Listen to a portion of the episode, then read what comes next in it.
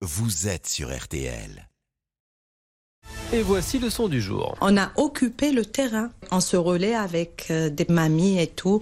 Moi, je suis de garde de nuit jusqu'à 2 heures du matin. Kaina, c'était votre invité de 18h15, Julien. Des habitants des campanules à Marseille luttent à leur façon contre le trafic de drogue. Un trafic évalué en France à plus de 3 milliards et demi par an. De l'argent sale que les voyous doivent réintroduire dans le circuit pour le rendre légal.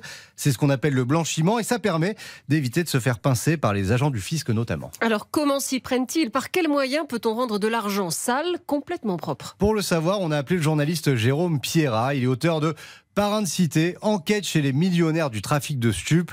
Alors, il y a des dizaines de techniques pour euh, blanchir de l'argent.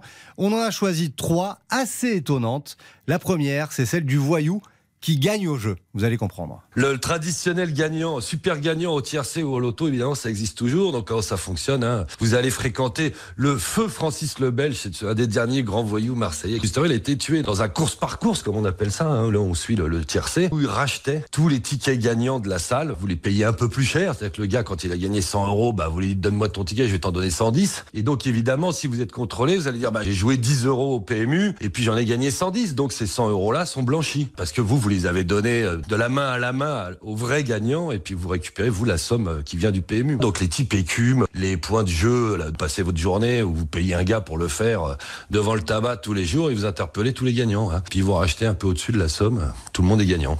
Oui, alors ça, à grande échelle, c'est quand même compliqué à, à réaliser, non? Euh, C'est pour ça qu'il y a d'autres méthodes, comme celle de l'achat d'un kebab, d'une onglerie ou d'un pressing. Explication. On va prendre n'importe quel exemple, une sandwicherie. Alors voilà, j'ai ma sandwicherie, je vais me dire, bah écoutez, euh, j'ai euh, 10 000 euros, 20 000 euros, 30 000 euros à blanchir par mois. Donc cet argent liquide, vous allez les mettre dans la caisse et puis vous allez déclarer que vous avez vendu euh, 200 sandwichs dans la journée.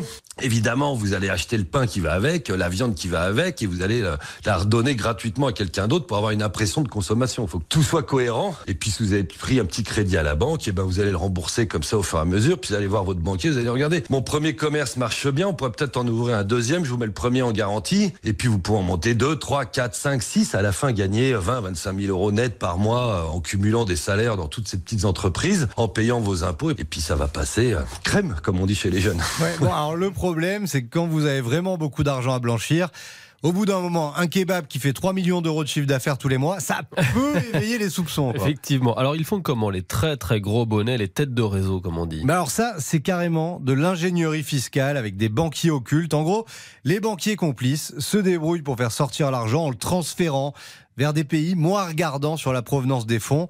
Ensuite, soit vous montez des boîtes fictives dans les pays en question, bah soit vous avez la technique du prêt. Si votre argent, vous le mettez dans un pays étranger et que vis-à-vis de l'administration fiscale française, évidemment, vous pouvez pas prouver que vous aviez gagné 4 millions d'euros, je vous dis n'importe quoi, euh, au Pérou, eh ben, en revanche, la banque péruvienne, sais pas si c'est au Pérou hein, que ça se passe, la banque péruvienne, par exemple, va vous faire un prêt de 4 millions d'euros. Vous, vous mettez vos 4 millions d'euros sur son compte, hein, via le banquier occulte, qui va finir par vous le placer euh, dans un compte bancaire euh, en Amérique du Sud, et la banque va faire comme si vous aviez pas d'argent. Elle, elle sait que vous avez 4 millions d'euros chez elle, donc elle a la garantie d'être remboursée, et elle va vous faire un prêt en France de 4 millions d'euros. Officiellement, bah, au pire, l'administration fiscale, vous lui dites, bah, j'ai pas remboursé la banque péruvienne, j'y arrive pas, j'ai pas d'argent, pour l'instant, bon, pas saisi, c'est leur problème, c'est pas le vôtre. Et puis la banque péruvienne, bah, en fait, elle a votre compte chez elle qui rembourse, euh, voilà, le prêt qu'elle vous a accordé. Et ça, personne n'y verra rien.